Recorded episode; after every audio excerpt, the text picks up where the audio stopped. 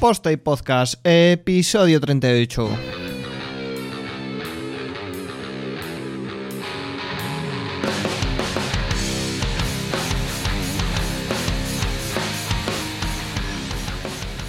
Pues hola a todos y bienvenidos una semana más a un Posta y Podcast nuevo, un Posta y Podcast eh, diferente, con, con aire fresco. Sobre todo Juanca, que graban calzoncillos. ¿Qué pasa, Juanca? ¿Cómo estamos? Aparte que son, son calzoncillos especialmente frescos. Porque son calzoncillos de fantasma. Entonces el aire lo traspasa y todo Es lo traspasa un porque son de fantasma. Un poquitín verde, verde Luigi, quizás, ¿no? Por ahí van Verde. Luigi, exacto. Eh, vaya. Gomiluigi, más bien. Gomi Luigi. Pegajosos y todo, ¿no? Exacto. Para quien no lo sepa, estas semanas ha salido una nueva versión de un videojuego que se llama Luigi's Mansion. En este caso es el número 3 ya para la Switch. Y es de traca. O Es- sea, es todos los que tengáis una Switch, comprároslo ya porque es brutal. Es di- divertido. O sea, mira que Classic Nintendo, o sea, si- siempre, siempre un poco Super Mario, Mario Kart, no sé qué, que es lo bonito de Nintendo, ¿no? La jugabilidad que tienen sus juegos. Pero coño, es que se ve muy bien este juego.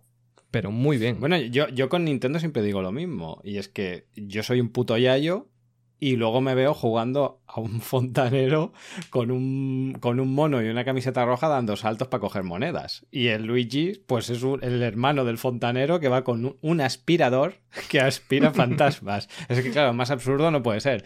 Pero es que la jugabilidad y el, el- eh, los gráficos, el diseño de, las- de los niveles y todo es de traca. Es que es un puto vicio. Es Está puto vicio. muy guapo, muy guapo y muy divertido además. A mí me ha, me ha Sí. gustado mucho, me ha gustado mucho. Eh, bueno, pues nada, el título ya lo dice, State of the World, ya un clásico en, en zona crítica, en post y podcast, sobre todo un clásico de, de dos años, el año pasado y este. Pero, Exacto. pero oye, ya es casi Bueno, pero tradición. si ya se repite es Classic ya. Exactamente. Hemos tardado un poquillo porque esto ha sido ya hace un par de semanitas, Sí. pero pero va a valer la pena porque hemos hecho- vamos a hacer un repaso bastante, bastante intenso. Solo el guion, para que se haga una idea la audiencia, los que nos están escuchando, tiene 12 puntos, ¿vale? Hemos desglosado un poco lo que, lo que comenta Matt en el State of the World y hemos hecho un breve resumen de las preguntas también, que mencionaremos algunas cosillas interesantes que se, que se habla durante ellas. Así que vienen curvas, ¿eh, Juanca? Fe, si te parece, em, comento un poco qué es el State of the World, por Sí, si hay dale. algún despistado. Bueno, pues cada año se celebra en Estados Unidos la WordCamp UA, es- o sea, la WordCamp eh, eh, Estados Unidos, y básicamente una se destina a una de las charlas como una especie de keynote en la que va Matt Mullenberg, que es uno de los cofundadores del proyecto de WordPress, y lo que hace es un poco, bueno, pues analizar cómo ha ido el año anterior, un poco lo, sobre todo hace hincapié en las novedades, las nuevas funcionalidades que se van a introducir, en qué han puesto foco, si ha habido algún tema puntual o alguna cosa también la comenta, etcétera. Hace como una especie de repaso a lo que ha pasado, a lo que se está trabajando ahora y lo que va a venir en un futuro. Y esto lo va haciendo em, cada año. Si no me equivoco, lo hace tanto en la WordCamp US, o sea, en la WordCamp de Estados Unidos, como en la Europe. Cuando, supongo que cuando viene, ¿no? A las de Estados Unidos irá siempre y a las de Europe no sé si todas. Sí, todas, a ver, al final Matt tiene dos apariciones estelares. Estoy haciendo el, juego de las comillas con los dedos. tiene dos apariciones estelares a lo largo del año, que el año que viene ya habrá tres, imagino, supongo, porque se hace también la WordCamp en Asia por primera vez. Eh, tiene una en Europe, que es Matt on WordPress. Eh, a ver, Matt on Word se llama, o algo así, o Matt, Matt on on... Word. Matt on Press o Matt on Word, algo de eso. Bueno, y esta que es State of the World, que básicamente es eh, en ambas es Matt hablando. eso es lo que tú comentas. Es una especie de revisión de qué, se, qué ha ocurrido en los últimos tiempos o cómo ha evolucionado WordPress en el último año y tal y cual. Y básicamente, como hay seis meses de diferencia entre una y otra, recordemos que la WordCamp Europe se hace en junio, este año toca Porto, en Portugal, cerquita, así que todos todos para allá para, para ver la WordCamp más grande del mundo, que el año pasado fuimos 3.000 y pico en Berlín, o por lo menos se vendieron 3.000 y pico entradas. Y luego en noviembre, a primeros de noviembre, habitualmente la primera semana o por ahí, se hace la WordCamp US, que es la... En este caso se hizo en... ¿En dónde se hizo? Exactamente, no me acuerdo. Eh, Hostia, la hemos pillado, ¿eh? San Luis, creo. Sí, creo que San Luis. Y el año que viene, por lo visto, repite el mismo sitio. Eh, Ah, el caso es que se hace... Exacto, en San Luis. se ha- Es- es- esta de este año se ha hecho en San Luis. Eso es, se hace en noviembre. Por lo que sea, no entendemos por qué, no sabemos tampoco muy bien por qué, pero cosas de la vida, la casualidad. Eh, Matt suele preparar los, eh, los anuncios más tochos para. o la casualidad, la de US. Será que él es de US. La casualidad, Juanca. Exacto, exacto. Pero bueno, que siempre es interesante ver un poco lo que dice, lo que cuenta, el resumen que hace, su punto de vista y sobre todo el tema de las preguntas. A mí lo que más, lo que más enviciado me tiene aquí es el tema de las preguntas, siempre, porque, bueno, no sabes lo que le van a preguntar y no sabes por dónde van a salir. Y volvemos un poco a lo del año pasado que dijimos ya en el State of the World del año pasado. Este tío tiene unas tablas encima del escenario que son brutales. O sea, Sobre todo la tranquilidad que tiene el cabrón. O sea, tiene un, un relax. Es- es- que- es brutal, tío. A mí, a mí me flipa. Pero bueno, también es lo que te comentaba antes de, de darle al a, a grabar, ¿no? Eh, es que no tiene más vacas que cuidar el, el tío. Entonces es, es normal que sepa, ¿sabes? Realmente no bueno, tiene... pero hay que, hay, hay que valer, ¿eh? Ah, obviamente, O sea, obviamente, hostia, Yo no valdría para ponerme ahí. El mérito lo tiene. De verdad Sí, que, que vale la pena echarle un ojo, aunque tengas un nivel de inglés un poquito flojo o lo que sea, se le entiende bastante bien. Se le entiende muy bien. Yo creo que se entiende Y, y bien. vale la pena porque te pone un poco al día de lo, que, de lo que va a pasar, de lo que ha pasado, hace un resumen. Además, hemos tenido un año bastante controvertido, como dice él, como hemos dicho nosotros también hemos usado esa palabra en post y podcast, porque, bueno, ha sido el lanzamiento de Gutenberg, ha crecido muy, mucho eh, en este último año, o sea, en este año realmente, porque no es. A ver, Gutenberg ya existía, ya estaba en desarrollo, pero en este año eh, en el que está en producción como tal, en el Sí, core sí, de WordPress, implementado como tal, de, forma ha, por defecto. ha crecido brutalmente y entonces, bueno, hacemos un repaso rápido a todo, a todo esto y poquito más. Así que, ¿qué te parece, Juanca, si, si arrancamos un poco con, Atacamos, va. con el State of the World de, de este 2019? Vamos para allá. Venga, eh, bueno, lo primero que hace es un repaso histórico de, inventos e industria, de dónde se ha realizado la WordCamp, de, bueno, un, un poco general, ¿no? Y habla un poco en concreto de la WordCamp US 2019, en la que hay 47 organizadores, 122 voluntarios, 90 speakers. Aquí, con perdón de Matt, eh, voy a hacer un bien grande porque eh, hablamos de la WordCamp Europe, que era el doble en todo o el triple en todo. Entonces, bueno, eh, a ver, está muy bien, una WordCamp bien grande, todo lo que tú quieras, pero... eh, Europa mola más, así de claro. ¿Hay datos de, de estos mismos datos de Eh, Europe? creo que sí, que había... A ver... eh, Porque, hostia, poca broma, tío. 47 organizadores. ¿eh? Sí, sí, no. eh, en la de Europe creo que eran bastantes más, ¿eh? A ver, eh, 2019... Y 122 voluntarios, chapó, ¿eh? O sea, muy bien por la gente. 122 voluntarios. Sí, ostras. estoy buscando en directo, pero creo que en voluntarios había unos pues, 300, una cosa así, en la Work in Europe. Creo, ¿eh? No, no estoy, no estoy convencido. After Party... Supongo que habrá algún Transparency Report o alguna cosa de Estoy esto, ¿no? buscando results from UC Survey. Vale, mira, sí, hay un poco de, de números, no sé si con todo lo que queremos, pero bueno, sí, mira, mira, mira. Se vendieron 3.260 tickets, ¿vale? De 97 países diferentes. Eh, hubo 2.734 asistentes, de los cuales 1.722 eran first timers, o sea, la primera vez que iban a una WordCamp o a una WordCamp Europe. No sé si hay diferencia o es directamente que, que era la primera WordCamp Europe. O la primera WordCamp, es que no lo especifica. Eh, había... cien- ah, se vendieron 150 microsponsors. Cuidado, ¿eh? 60 speakers, ¿vale? De, de- en tres tracks y tal y cual. Bueno. Eh, 60 sponsors, más de 700.000 euros, pone. Hostia, es dinero, ¿eh? No sé si es esto real. Bueno, eh, se, ven- se recogieron, se recaudó 130.000 euros de tickets. Wow. tuvieron 72 organizadores, divididos en, 72, ti- en ¿no? 10 equipos y sopor- eh, apoyados por 170 voluntarios. Cuidado, ¿eh? Durante el evento. Muy bien, sí, sí, está un joder. es Y, impresionante. y ojo, y bueno, hay más estadísticas. Esto está en 2019.euro.work.org, donde tenéis ahí los resultados de las de la encuesta que hacen después, de qué es lo que más se valoró, las 10 mejores top tags. Los tres mejores workshops. eh, bueno, hay, hay un, poco, un poco de resumen de lo que pasó. Pero vamos, que en cualquiera de los casos ambas WordCamps son especialmente bestiales. También hay que tener en cuenta que son, digamos, las... eh, son por continente. Entonces, mucha gente se moviliza de, de todo el continente. Entonces es, es doblemente grande por esto también.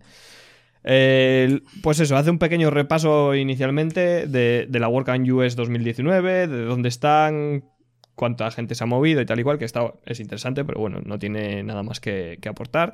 Después va con un repaso general de las versiones de WordPress y cómo ha evolucionado eh, en este último año en concreto, ¿vale? Habla un poco de, de este último año de WordPress y sobre todo de Gutenberg.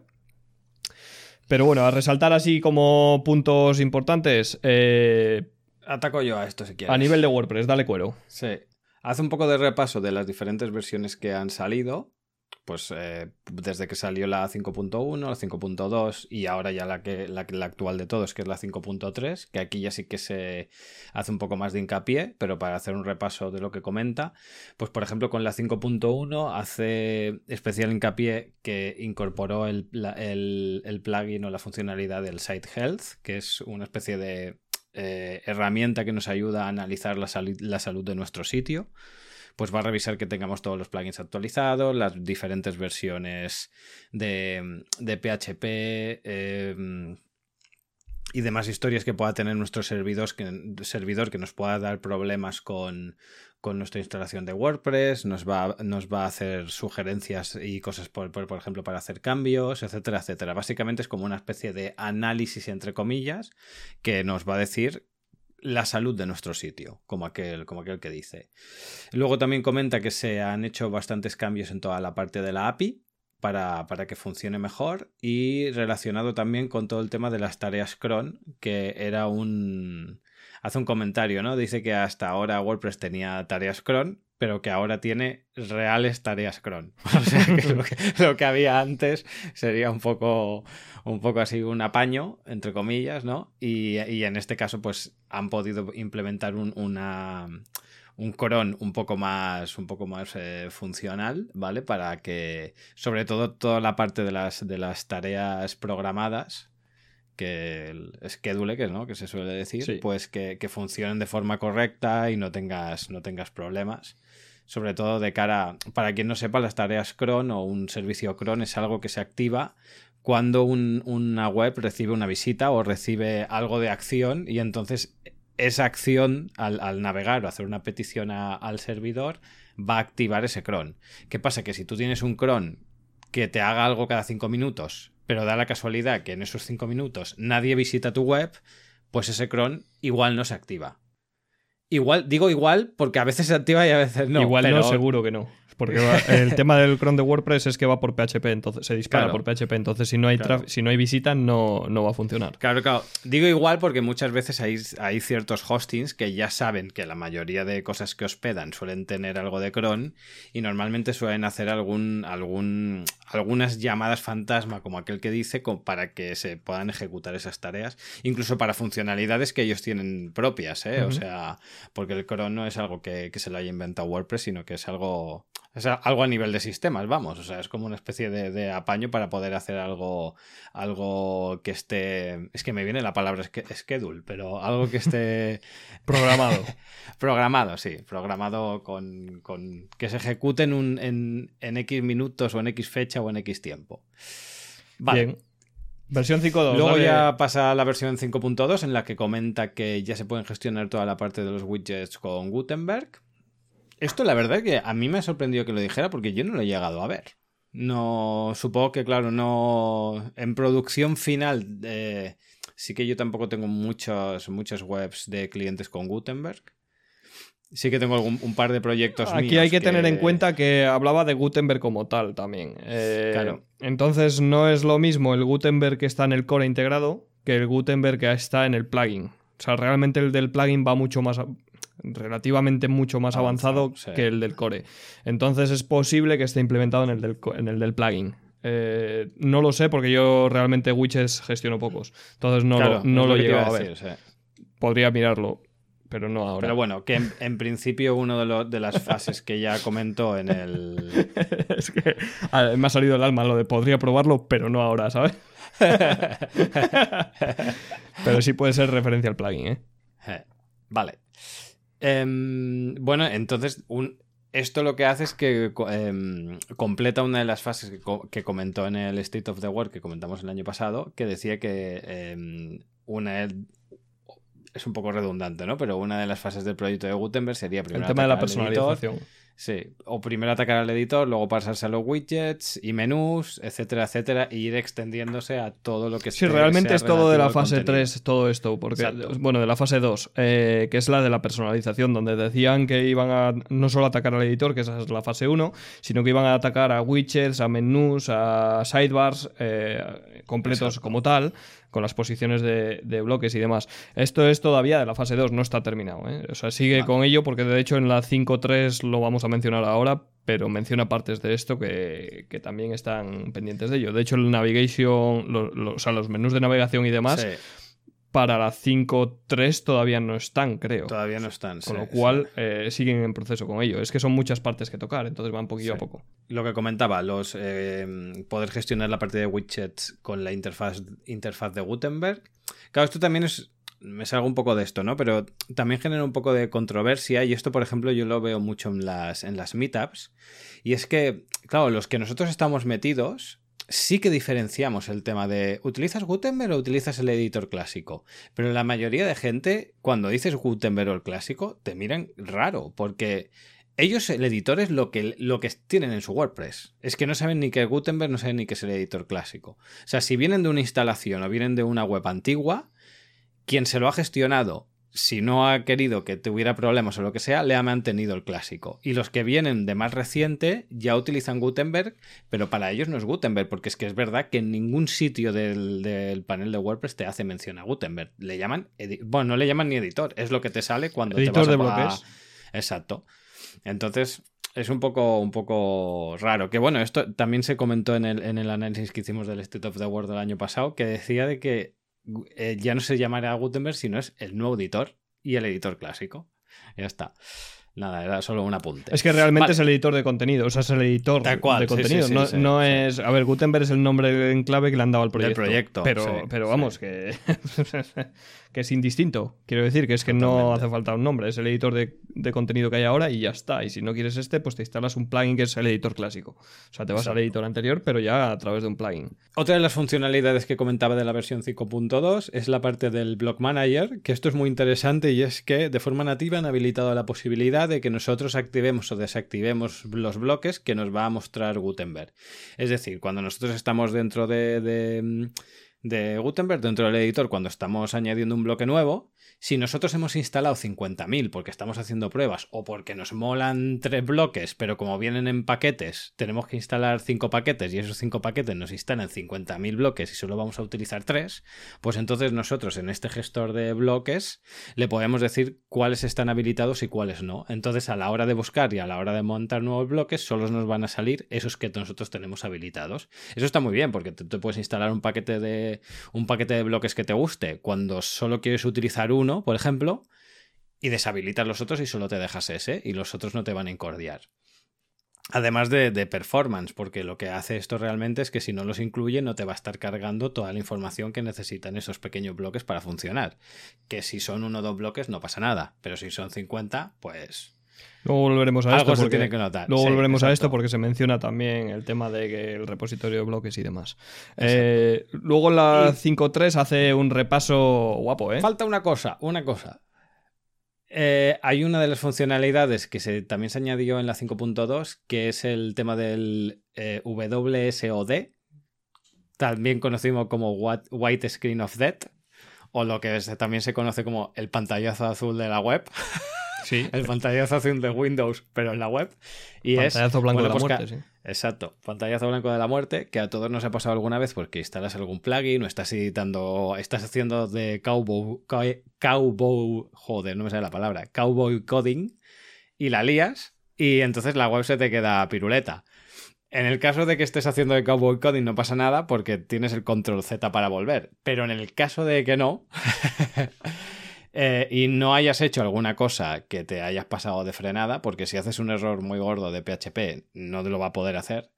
Pero por lo general lo que va a hacer es que te va a enviar un email a tu, al email del administrador para que mm, puedas eh, acceder con una especie de. con un token especial a la web y deshabilitar esos plugins y esas cosas que, que se supone que, que se ha detectado que ha dado el problema. ¿Vale? Vamos a poner un ejemplo. Tú tienes una web que funciona perfectamente y hay actualizaciones de plugins o actualizaciones de cosas. Y como no eres una persona previsora que ha hecho una copia de seguridad o ha hecho un staging, se la monta en otro sitio, actualiza las cosas y ha visto que no pasa nada, y una vez pruebas en una, en una zona externa la de producción, no te peta nada, luego vas a producción y lo actualizas. Pero como eres un salvaje y actualizas cosas en producción, pues puede ser que te pete. En este caso, si la petada no es una cosa súper grave, te va a llegar un email porque tú actualices y dices, hostia, ¿qué ha pasado aquí? Pantallazo blanco, me he quedado sin internet, o hostia, ¿qué pasa? F5, ¿no? Voy a recargar y no se recarga nada. Pues en este caso, claro, si no se te recarga nada, la única, la única vía que tienes de meterle mano ahí es o entras por FTP o entras por el servidor y ya no te digo si te tienes que conectar a tema de MySQL para ver qué pasa ahí, ¿vale? Entonces, en este caso, este servicio, esta funcionalidad lo que hace es que te envía un email al email del administrador y tú ahí tienes un token especial para poder acceder a la administración de WordPress y además te sale un mensajito diciendo este plugin está, es el que está dando problemas. Con la suerte de que tú puedes ir a la, a la lista de plugins, desactivarlo, guardar y decirle que, eh, que ya has hecho todos los cambios que creías y que te cargue otra vez la versión normal. Y entonces ahí ya la web te funcionaría, porque es ese plugin en concreto que está haciendo algo raro que te, que te, te hace explotar la web. O sea que está muy bien, ¿eh? Parece. Y es curioso porque tampoco se le ha dado mucho bombo a esta funcionalidad y yo la veo súper interesante. Está muy bien, muy bien. Todo lo que sea mejorar. Y además en estos temas que, coño, al final depurar algo de esto. Totalmente. puede ser un poco ya no, ya no en producción, sino simplemente el depurarlo porque te ha fallado haciendo pruebas de actualizaciones o lo que sea. Entonces, bueno, viene bien. Aparte, recordemos que normalmente estas cosas te pasan haciendo honor a la gran ley de Murphy en el peor escenario posible. Siempre. Eso siempre. De hecho, hay, veces, hay veces que aún probando se rompen cosas. Habían probado antes. Eh, bueno, luego em, empieza con WordPress 3. o sea, 5.3, que ya ha salido, creo que salió hoy o ayer, no me acuerdo, a fecha de grabación de este podcast, obviamente, entre que lo editamos y demás, el, el oyente lo va, lo va a tener ya publicado seguro, pero bueno.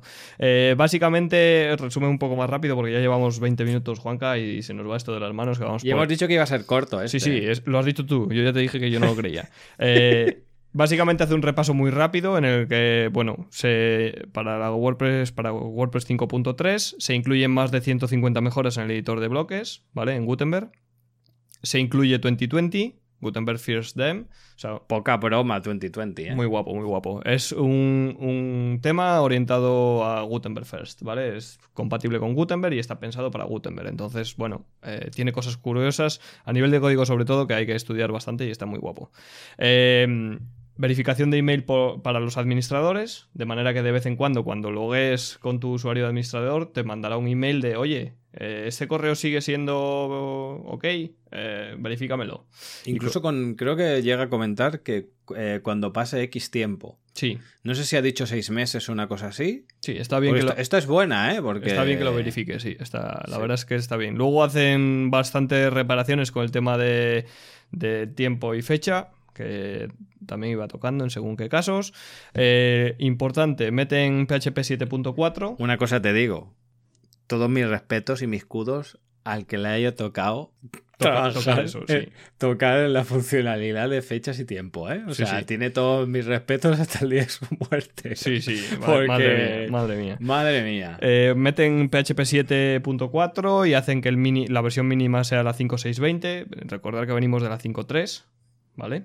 Eh, con lo cual está. Aquí sí que madre mía, madre Está muy bien. De hecho, en las notas de, este programa he puesto un actualizad malditos.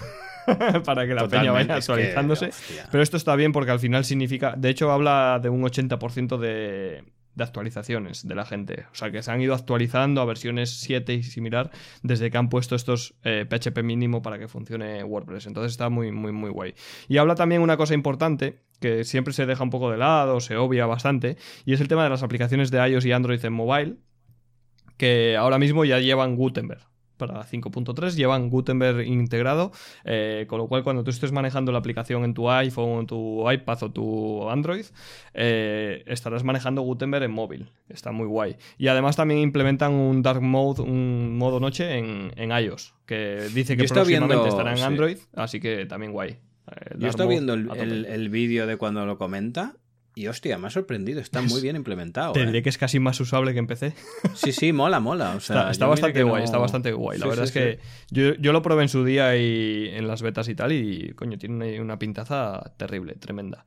Eh, con esto termina, digamos, el repaso a este último año de desarrollo de Gutenberg y WordPress en general y se mete un poquito más a repasar otro, otro tipo de factores que involucran a WordPress, ¿no? Como es el caso de la comunidad. Habla, habla de la comunidad, menciona que se han hecho 141 WordCamps este año, 34 de las cuales son en ciudades nuevas que se han hecho 17 KidCamps, que se han puesto ahora un poco de, en auge y se están haciendo por el mundo varias. Se han hecho más de 5.000... Es una, es una iniciativa que veo muy chula. ¿eh? Está muy guay. Se han hecho más de 5.000 eventos en Meetup, en meetup.com, entiendo, o en los meetups diferentes que hay, que es brutal, es un número espectacular. Se han hecho también 16 do action, que son eh, hackatones benéficos, ¿vale? Para, entidades sin ánimo de lucro. Ayudarles a tener una visibilidad en, la web o incluso una herramienta que les permita hacer según qué, cosas. Está muy guay también, muy chulo, una iniciativa muy bonita. Eh, en España se han hecho algunas también.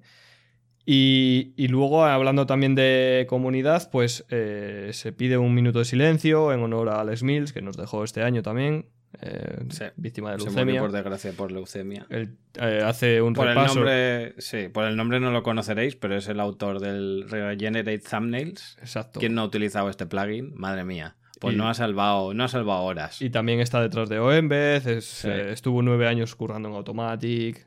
bueno, hizo, hizo realmente un montón de herramientas de las que disfrutamos todos y, bueno, que desde aquí nuestro pésame a, a, este, a este buen hombre y, nada. Eh, y eso, al final hace un pequeño repaso de, en general, ¿no? De este último año para poner un poco de contexto, porque todo esto que, estamos comentando al final es, eh, digamos, lo está orientando indirectamente a, a, qué va a llegar en Gutenberg. ¿vale? Eh, lo que decíamos, hace un repaso general, vuelve a hacer hincapié en el último año de Gutenberg, que ha habido 20 versiones de Gutenberg desde WordPress 5.0, que ha habido un montón de contribuidores, de 200 a 450, que hay 2,7 eh, veces más de sitios utilizando Gutenberg de los que utilizan de los que no lo utilizan o, entiendo que utilizan el editor clásico.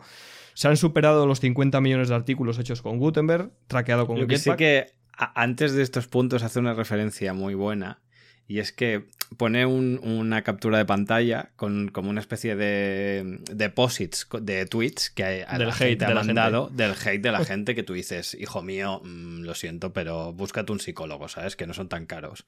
Me habéis destrozado la web, ya no puedo escribir en mi blog, ya no sé qué, no sé cuánto, ¿sabes? O sea, diciendo, pero de verdad, tío. Sí, pero bueno, lo hace un poco para que se vea, digamos, de lo que hemos pasado el año pasado en noviembre, todo el hate que, les llegó a, a la situación que hay ahora, porque después también pone más o menos algo similar con, con, tweets de, ostras, todo lo que ha mejorado Gutenberg en este último tiempo y tal y cual. Entonces es un poco también ese ejercicio de, que se vea la evolución.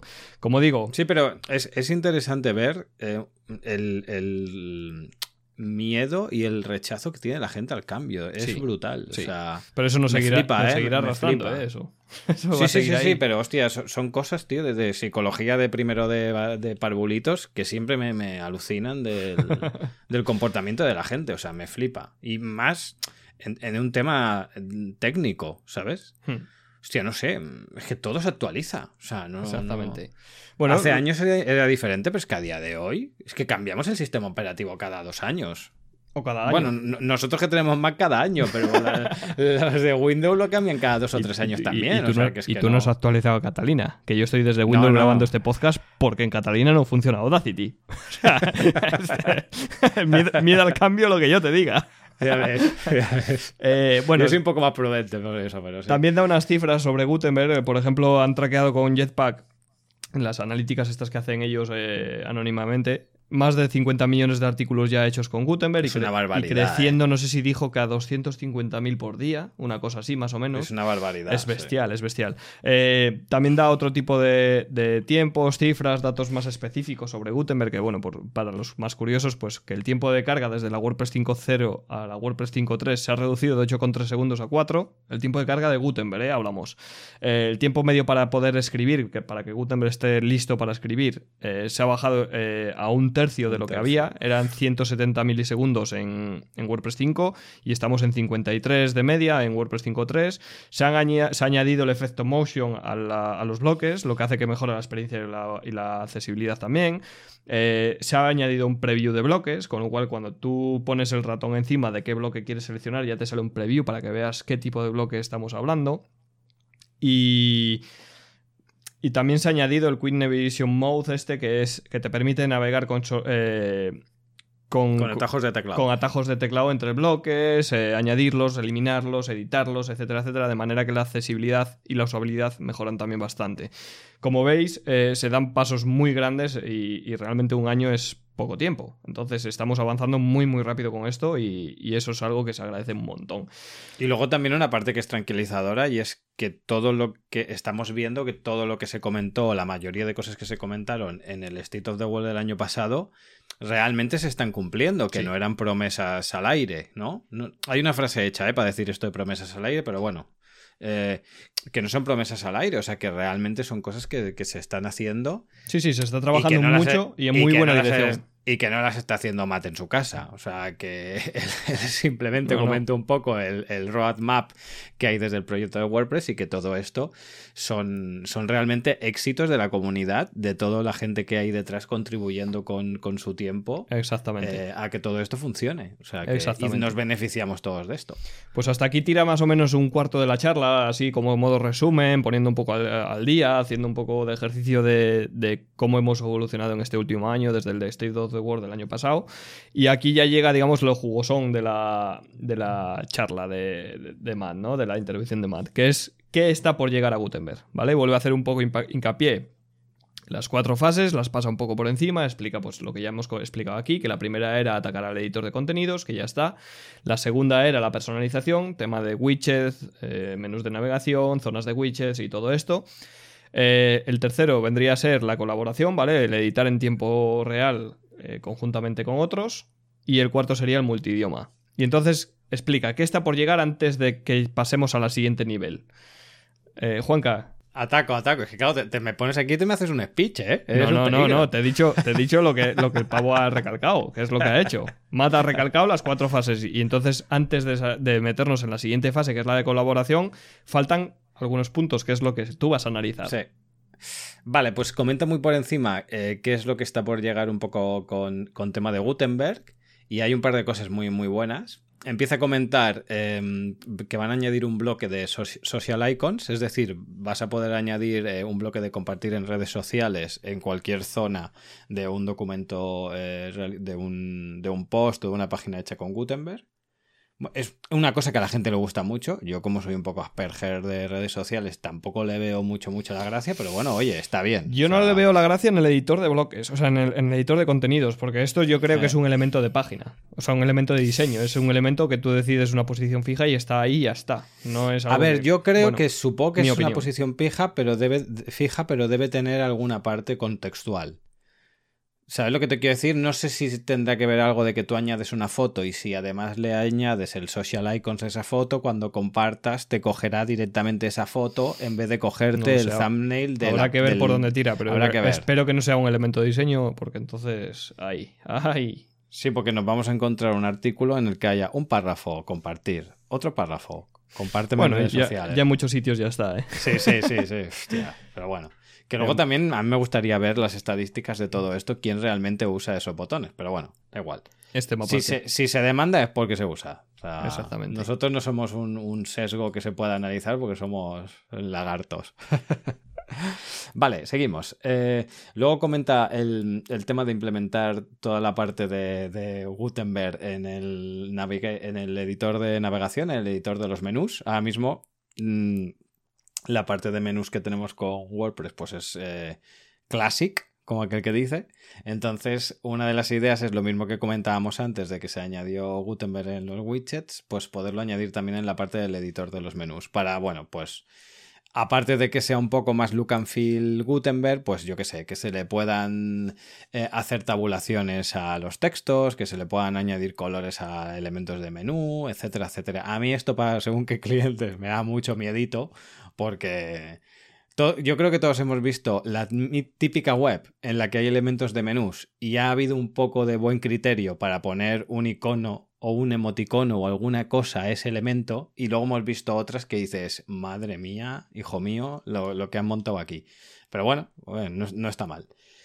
Seguimos. Eh, luego también se ha actualizado, o sea, eh, quieren implementar una funcionalidad que no sé si, no creo que... Eh, o sea, complementará la que ya hay. O sea, a día de hoy nosotros podemos eh, utilizar unos color pickers, ¿vale? unos eh, selectores de color para botones, para fondos, etcétera, etcétera. Y esto se, mejorará con no sé si se mejorará o se ampliará esta funcionalidad para que además de colores planos se puedan hacer eh, degradados de color. Esto me ha gustado mucho, ¿eh? porque la verdad es que queda, queda muy resultón y, y es útil. La verdad es que es, bien utilizado, es, útil. Sí, pero volvemos a lo mismo. El elemento de diseño. Bueno, lo bueno es que si, si viene, si es igual que el que tenemos de color, con cuatro líneas de código, le limitas la funcionalidad y le puedes dejar que solo coja según qué degradados y según qué cosas que tú previamente hayas decidido porque son los colores corporativos de esa web. O sea que en ese sentido, o sea, que haya una herramienta está bien, pero si además de que hay una herramienta nueva, tienes una opción de al menos poder limitar o poder mínimamente, mínimamente poner. Sí, porque si no. Yo es que lo de, darle ciertas libertades al editor eh. Eh, todavía lo tengo un poco atravesado. Según qué editor sea, el nivel que tenga y demás, pero, pero hay que tener cuidado porque luego te ves gente que quiere resaltar un texto porque considera que es más importante que otro que ha puesto anterior en negrita y entonces te lo pone en negrita roja. Aquí nos vamos, nos vamos a salir un poco del tema, pero creo que es interesante de cara a tocarlo en algún episodio. Y es el tema este de, mm, qué libertad tiene que tener realmente luego un, editor cuando, cuando edita contenido. Apúntatelo para otra zona crítica. Es, un tema importante. un segundillo muy importante. Normalmente la gente se piensa que eh, los desarrolladores, diseñadores y demás somos como muy. Tenemos como mucha estima por lo que hacemos y no, no, no le voy a dar libertad para que pueda hacer lo que quiera porque soy un cabrón. No, es que un CMS, WordPress, el que sea, está pensado para que diferentes personas entren a poder redactar contenido. Entonces, si tú tienes eh, una manera de eh, poner colorinchis ajustar textos, poner según qué cosas, no sé qué, no sé cuántos, esa forma la tienes tú. Y la otra persona, cuando otra persona del equipo o de la empresa o de donde sea, cuando vaya a redactar lo que sea, va a hacerlo de su, de su manera. ¿Y qué va a pasar el día de mañana cuando uno de los dos no esté? O imagínate que, eh, trabajan cinco y cada, cada, persona escribe de su manera, es que eh, el día de mañana, cuando tú quieras tener un poco de estandarización de textos, de colores, vamos, que la web tenga un mínimo de homogeneidad, no tienes cojones hacerlo, hablando mal, porque cada uno lo ha hecho como le ha dado la gana. Y además que volvemos a lo mismo, que tampoco es su faena tener que pensar qué colores pongo y qué cosas. O sea, al final mm, lo que tú tienes que hacer es escribir un buen contenido. Y un buen contenido se escribe con un doc de Google o con un Word. No te tienes que poner a experimentar en estas cosas. Pero bueno, ya lo trataremos en, otro, en otro programa. Seguimos. Em, hacen mejoras en los. En, lo, en el en el bloque de botones para que se puedan pues poner varios, varios bloques en la misma línea de varios botones en la misma línea de botones, etcétera, etcétera, ¿vale? ¿Qué más? Eh, un directorio de bloques, que esto es interesante. Aquí hay que aplaudir muy fuerte. Sí. Bueno, muy fuerte o muy flojo, porque también la pueden liar, ¿eh? Que tú mm, cuando añadas uno de los bloques, si por ejemplo, me, me lo voy a inventar, ¿eh? tú estás escribiendo. Tú imagínate que estás escribiendo una review del State of the World, Juanca. Exacto. Y entonces estás en el tercer párrafo Y digo, me falta una tabla. Y dices, me falta una tabla. ahí va la leche, me tabla". falta una tabla para poner en la columna A las cagadas de Matt y en la columna B lo hecho bien, los pros y los contras del State of the World. Coño, pues te vas al, al más de añadir bloques y buscas tabla o table o, o- o lo que te dé la gana. Y entonces tirará de un repositorio donde te diga, hey, tengo estos bloques relacionados con lo que estás buscando. Pum, instalar. Y entonces en segundo plano te instalas el bloque que está... O sea, la demo que, mostró está muy bien. Sí, es de traca, sí, sí. Está muy bien. Entonces, a mí me parece una muy buena herramienta, sobre todo por el hecho de que eh, se va a distinguir entre bloque como tal y lo que hay ahora, que es un plugin de bloques. O, o aunque, Claro, aunque solo lleve un bloque. Un paquete, sí, sí. Entonces, al final, eh, volvemos un poco a lo que comentábamos antes: de si tengo. Si yo quiero un bloque de testimonios, ¿por qué tengo que instalarme un plugin que tiene 15 bloques extra? Aparte de ese. Exacto. exacto. Entonces, esto es un poco más. eh, es que al final la unidad bloque es diferente a un plugin. Entonces, yo Sí. creo que está bastante, bastante guay por eso. Eh, Sí, veremos habrá- cómo lo implementan. Realmente, exacto, habrá que ver la implementación final, habla- habla- habla- habrá que ver muchas cosas, pero, hostia, como idea, como concepto, me parece brutal. Sí, me yo, creo, parece yo creo que tiene buena pinta. Después de esto hace varios ejemplos. En general hace uno de un eh, una web que hace live editing eh, con Sí, Gutenberg. bueno, eh, enseña varios Sí, proyectos. sí, una Claro, herramienta, supongo- una herramienta que... que usan para crear newsletter, que también lo Sí. hacen con Gutenberg, una importación de, de un punto doc directo desde... Bueno, bueno, es que esto, esto es brutal, eh. Sí, sí, es, pa- es para verlo. O sea, yo recomiendo Sí, que vayáis sí. a verlo y, y es lo mejor ver el demo porque es... Sí. espe- o sea, Como la- inciso, el tío coge un documento, o sea, tiene un documento de Word y hay uno de los bloques que te deja asociar un documento de Word, o sea, subir un documento de Word a ese bloque. Entonces, ese bloque coge, se traga el documento de Word y te lo pasa a bloques. O sea, me parece brutal. Sí. Muy bueno, muy Sí, bueno. sí. Funciona muy bien. Además, tiene pinta que. Y el de creación de newsletters ni te cuento. O sea, es espectacular. Que además este, este del de Word es interesante porque a día de hoy, el, o sea, Gutenberg, si tú te vas a un Google Docs y escribes un documento entero con tus H1, o sea, tu encabezado 1, encabezado 2, no sé qué, imágenes, una imagen alineada a la izquierda y el texto a la derecha, una tabla, etcétera, etcétera, y tú coges todo eso, ese documento de Google Docs, lo, lo seleccionas y lo copias, te vas a Gutenberg y lo pegas, y se te lo traga perfectamente y te se respeta los bloques y todo. No me acuerdo, en su día lo estuve mirando, pero es, eh, los dos utilizan un mismo estándar para estas cosas, Sí. Que es precisamente lo que Word no ha hecho nunca, y solo te tienes que ir a seleccionar, copiar en Word y lo pegas en el editor, en Gutenberg o en el editor clásico, y luego te vas a la vista de HTML y a ver si entiendes algo de lo que te pone ahí. Porque lo que te mete, vamos, que te- no sé, no sé, es No, alucinante. Pero, pero funciona, bueno. funciona bien. Funciona Sí. bien ahora. Y con esto, con ese, bueno, oye, yo con- tengo más de un cliente que esto le va a dar microinfarto, ¿eh? De alegría. O sea que. bueno. Seguimos. Eh, sí, habla un poco del.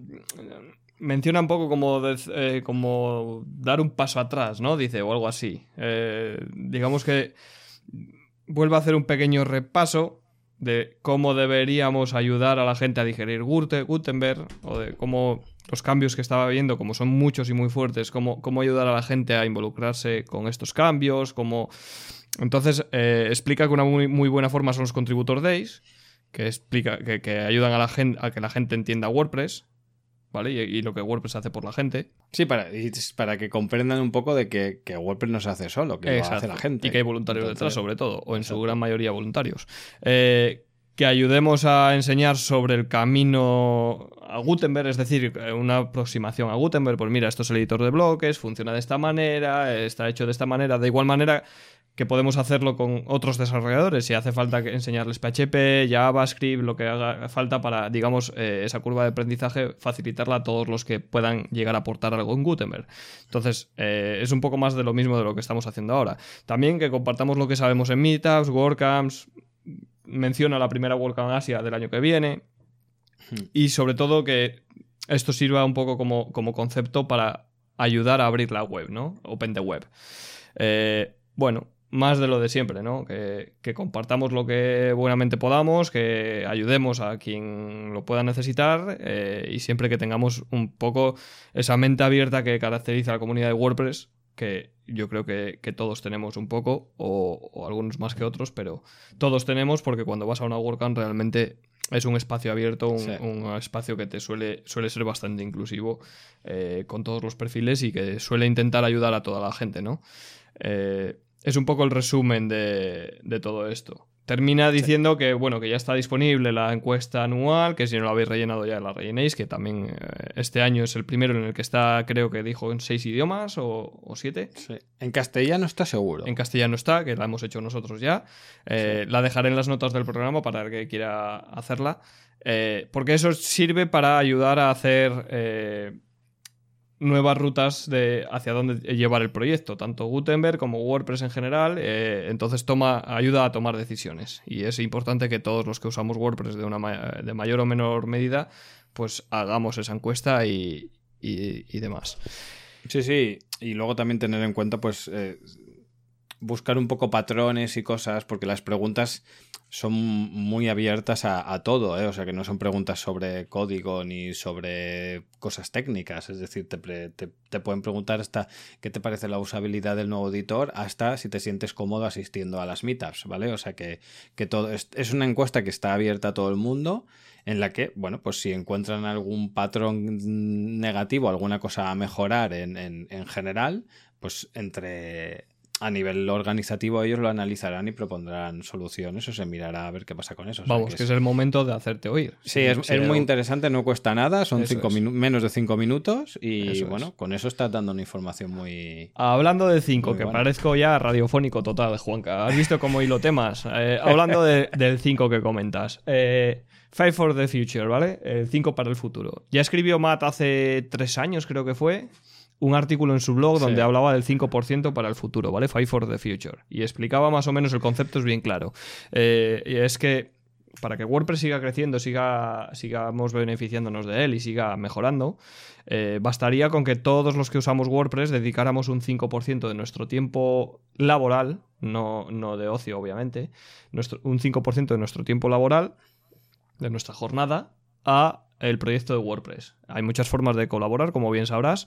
Eh, se puede traducir, se puede diseñar, se puede programar, se puede hacer un plugin, hacer un tema, lo que podamos o lo que sepamos, eh, estaría organizar, Organizar meetups, ayudar, dar charlas, etcétera, etcétera, etcétera, Cualquier todo, cosa. Todo esto va en beneficio directo para el proyecto. Entonces, al final es eh, es lo que, lo que, lo que, lo que deberíamos de hacer todos, ¿no? Colaborar como buenamente podamos. Entonces han hecho un proyecto que es Five for the Future, ya se ha oficializado, o sea, se ha lanzado una web que es eh, WordPress.org barra 5, hmm. eh, en letra, no en número, donde puedes eh, digamos, apuntarte como que estás, eh, tanto individualmente como organización, estás aportando al, futuro, al, proyecto de, WordPress. Entonces te pide los perfiles de los que están eh, apoyando el proyecto y demás. Una iniciativa interesante que me parece bien para, que, para incentivar un poco más a que la gente colabore y, oye, pues no está de más.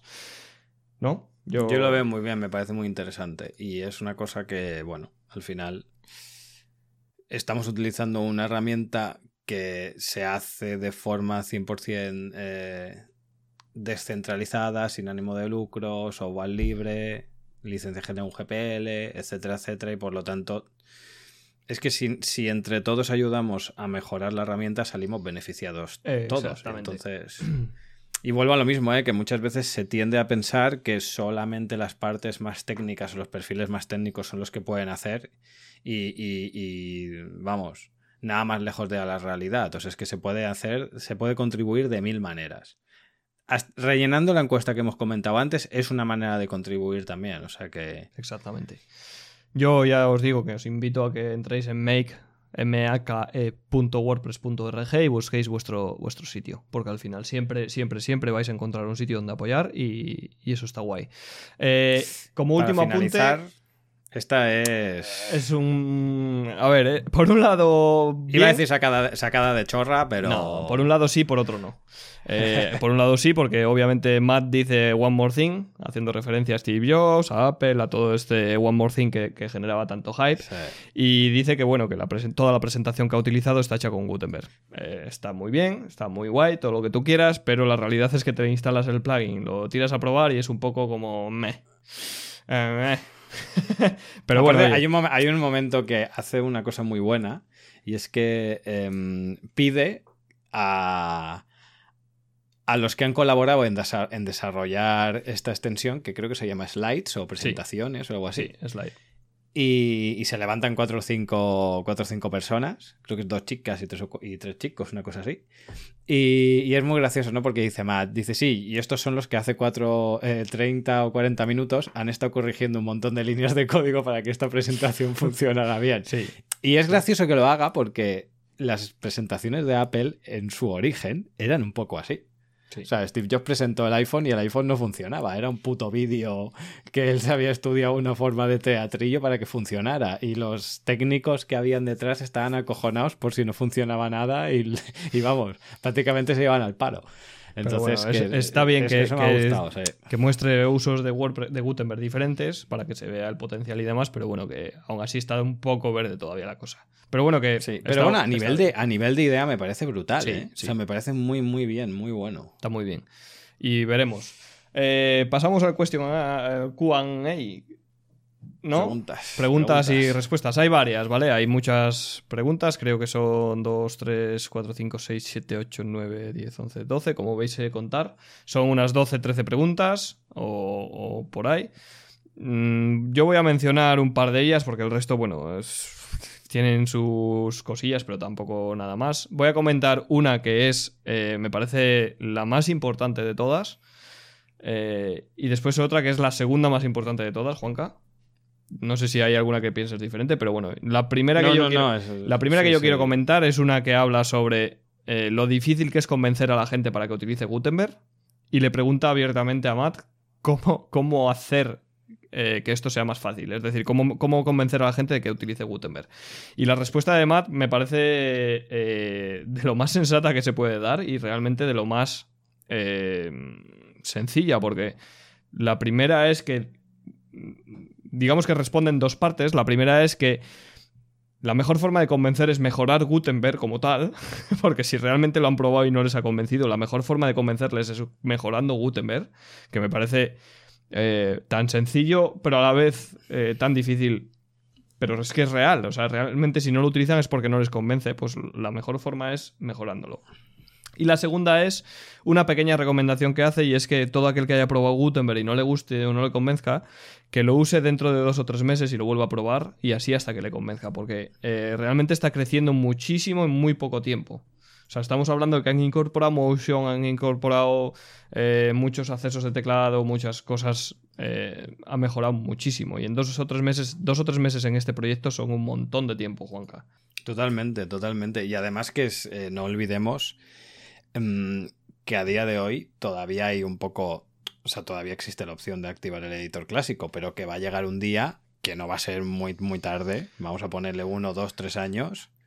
Aquí hay otra pregunta sobre el tema ¿vale? Que él se lo preguntan abiertamente. Eh, no sé si la tengo apuntada, creo que no. Sí, le preguntan si, si, el Classic Editor va a morir. Así, directamente, o sea, sin anestesia. Le dicen, el, el, editor clásico va a morir porque yo tengo un sitio que tiene ciento y pico mil artículos y entonces cómo hago y cómo, bueno, un poco en modo pánico, ¿no? Y él contesta que, bueno, que creo que, dice él, creo que le hemos dado de fecha hasta 2020 al editor clásico, al plugin que hemos sacado como editor clásico, pero todo dependerá de del uso que tenga. Si tiene mucho uso, le seguiremos dando mantenimiento. De todas formas, esto es un, eh, eh, esto es software libre. Eh, quiero decir, ese plugin lo puede coger cualquiera y seguir dándole mantenimiento y dándole, y dándole vida. es un poco la respuesta ¿no? a, esto. Pero bueno, es lo que parece, me parece totalmente sensata. Es que Claro, es que es lo que es. Quiero decir, si, si no tiene cuota de uso, pues ese plugin morirá. Si, no, no, y, que, luego a, nivel de, filosofía y estrategia, te está dando una respuesta que esconde muchas cosas. Y es que, o sea, al final el software libre no es otra cosa que contribuir algo en ese momento y no te obliga a tener que dar. Que esto no estamos hablando de garantías de, oye, me he comprado esta tostadora y ¿qué va a pasar de aquí un año y medio? ¿Voy a seguir teniendo garantía? Esto no es un, un, producto no sé si me explico ¿eh? lo que quiero decir. no es un producto hecho a medida, a tu medida. Exacto. Exacto. Tú lo puedes aquí hacer se libera código, exacto, aquí se libera código y tú no tienes ninguna responsabilidad de garantías ni y además es que es muy gracioso, no tengo miles de artículos redactados con el editor clásico. Bueno, pues si tienes tantos artículos será porque le estás sacando un rendimiento económico a ese proyecto, ¿no? Pues de hecho, la, igual men- tienes la mención del proyecto es que ella comenta que tiene eh, una serie de herramientas que hacen algo en los artículos, no, no entendí muy bien el qué, que entonces dice que para adaptarse a Gutenberg tendría que hacer un script, que se Vamos, que que tiene un Frankenstein montado. que adapte todo eso y tal igual. Y entonces Gutenberg, eh, Gutenberg, perdón, Matt la contesta algo así como, pues a lo mejor tienes que desarrollar esa herramienta y compartirla Claro. y tal, ¿sabes? Para, para poder exportar eh, todo ese contenido antiguo. O, bueno. Pero en fin, que al final es un poco, es un poco eso, ¿no? A todos nos ha pasado un poco a la hora de adaptar algún site que tiene una característica específica y no pasa nada, se hace No y nada, ya exacto. está. La segunda pregunta que yo resaltaría es sobre el tema GPL, ¿vale? Eh, digamos que, que ya lo se ha mencionado varias veces. Aquí en el en Post y Podcast estuvimos a puntito de hacer un episodio y no lo hicimos porque al final no queremos dar publicidad a este tipo de prácticas. Pero bueno, eh, el chico básicamente lo que pregunta, eh, lo que, lo que menciona es que lo que quiere sacar de Matt es la opinión sobre el mercado negro que hay de, de plugins. Entiéndase mercado negro entre comillas, obviamente. eh, con el tema de los markets que venden temas y plugins de terceros. Pero no de terceros, como es el caso de Envato o similares, sino eh, yo me compro una licencia y luego la revendo. ¿Vale? La revendo si me cuesta 50 dólares, la revendo a 10, pero a Que a no 100 olvidemos que legalmente lo puedes hacer. Exactamente. De hecho- de Moralmente hecho, es Matt- discutible. De hecho, Matt, la reflexión que hace me parece bastante acertada, y es que dice que está permitido por la licencia, pero que su opinión es eh, darle a los clientes lo que pagan. Quiero decir, si esta gente paga un pack de 100 plugins, tendrá esos 100 plugins y no tendrá nada más. No tiene soporte, no tiene ese desarrollo, no está incentivando al desarrollador para que siga, etc. Y que su opinión es darle ese soporte, esa ayuda económica a los desarrolladores. Que hay muchas formas de pagar por ello, bien por donaciones, bien comprando licencias, bien por... De hecho, él menciona indirectamente que puedes llegar a comprar este tipo de packs, y... pero que al final te, te- te invita un poco a que hagas donaciones a los desarrolladores como tal, para que siga habiendo desarrolladores y, y que siga creciendo la comunidad. De hecho, él dice que lo hace siempre que puede, porque quiere ver más de este perfil, de, de gente haciendo cosas. Entonces él siempre que puede paga las licencias o hace donaciones porque, porque considera que es importante. Eh, también hay que entender, menciona, y me parece muy sensato, un ejercicio de sensatez, que hay que entender cómo gasta cada uno su dinero, Claro. porque es importante esto, y el cómo gastas eh, también igualmente los recu- sus recursos y su tiempo.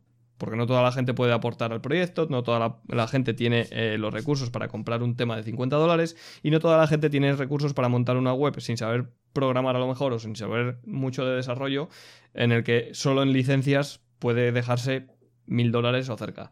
Entonces, Sí. bueno, en- eh, explica un poco eso. Y lo que eh, hace es eh, una llamada, digamos, a no gastar eh, el dinero en este tipo de packs o de, o de mercado negro, por decirlo de alguna forma. Que tampoco es que sea mercado negro porque repetimos que la GPL lo permite. Entonces, realmente eh, aquí entraríamos en una cuestión más moral que legal. Porque legal es lo que pasa que a nivel moral, pues, oye, estás vendiendo un software que no has desarrollado Sí. tú y que tampoco le estás dando un beneficio directo por cada venta a ese desarrollador, sino que tú le has pagado una única licencia y la estás vendiendo un montón de veces más eh, por un coste mucho menor. Con lo cual el, el desarrollador final o el diseñador final solo percibe la primera venta.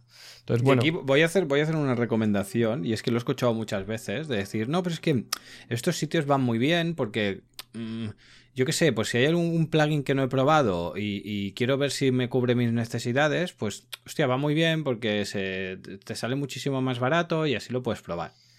Si realmente lo quieres probar para luego comprarlo, yo te aseguro que si tú vas a la web, aunque te estén cobrando 500 dólares por el plugin, Tú les escribes en el formulario de contacto, les comentas, tengo esta necesidad, ¿qué pasa? Ellos te van a, es que te van a dar la versión, porque la licencia lo que incluye es las actualizaciones de ese, soporte. de ese código y el soporte a tus exacto, dudas. Exacto. Por lo tanto, que, que te regalen una versión para que tú lo pruebes a ver si se adapta a tus necesidades, es que va dentro de la del servicio que están haciendo para que tú puedas probar esa extensión o lo que sea y te guste o no. Incluso, o sea, que es absurdo. incluso si lo compras inicialmente, lo pruebas y no te vale, te van a devolver el dinero, no te van a poner exacto, ninguna pega exacto. La mayoría de sitios tiene 30 o 60 días de devolución de dinero, o sea que...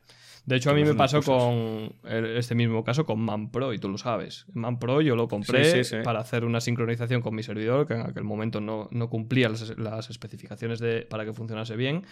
Yo le escribí al, propietario de ManPro y le dije el caso, digo, pasa esto, he comprado la licencia, no me funciona con mi servidor, no tengo forma de configurar el servidor porque, bueno, al final no dejaba de ser un compartido, muy tocho y muy caro, pero un compartido, y, bueno, no se podía configurar. Entonces, eh, él me dijo directamente, pues te devuelvo el dinero, no hay, ningún problema. Y yo seguí con la versión gratuita y tan felices. Eh, te quiero decir que al final, este tipo de desarrolladores tienden más a cuidar al, al usuario final.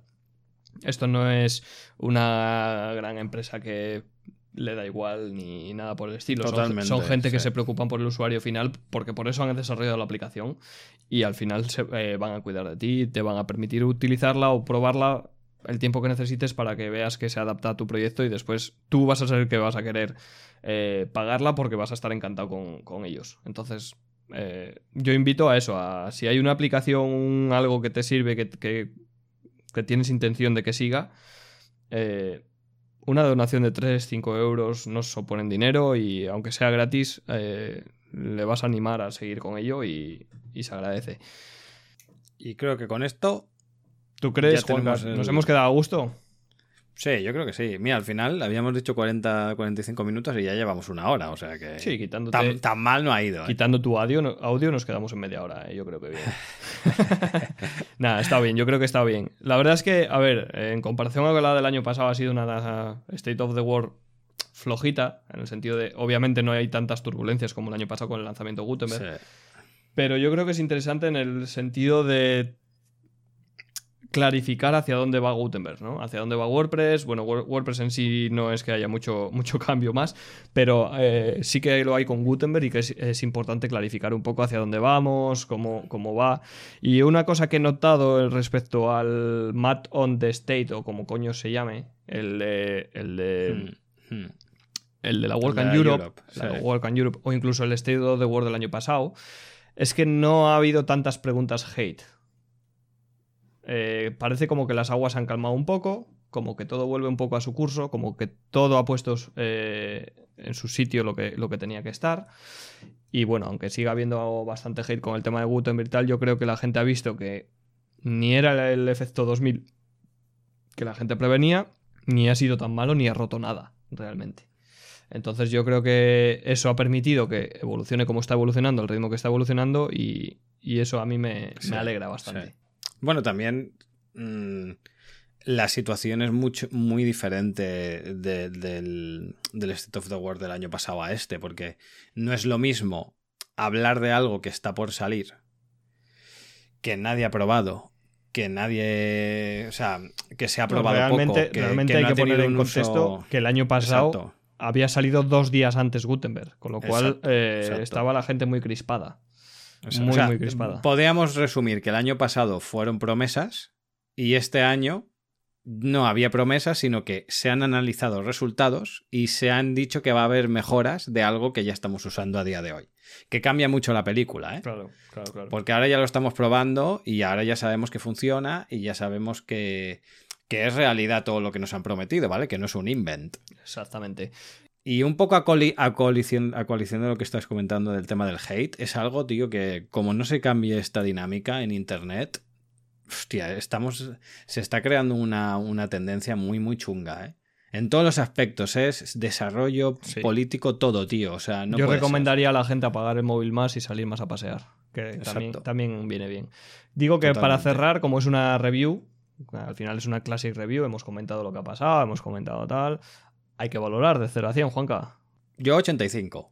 Sí, sí, un 80-85 estaría, sería justo porque, ya digo, yo la veo justita en contenido un poco, bueno, vale, no nos has contado nada nuevo realmente, pero por otro lado sí que las formas, el, cómo está expresado todo y sobre todo el tema de eh, clarificar hacia dónde vamos, me ha gustado. Entonces, bueno, Sí. bien, yo creo que bien. Aparte, hay una cosa que hemos comentado, pero igual no hemos hecho mucho hincapié, y es que eh, comentaba que esta versión 5 de WordPress es la versión que más gente ha tenido, más contribuidores han habido. Sí, Y eso es una noticia muy buena. sí, sin duda. Y, y a mí, un- una de las partes que me ha gustado mucho de la, de la, del State of the World este 2019 es que ha hecho bastante hincapié a eh, contribuidores, comunidad, a gente que, que, bueno, que ha dejado muy claro que entre todos se ha hecho todo esto, ¿no? Y eso está, está muy bien.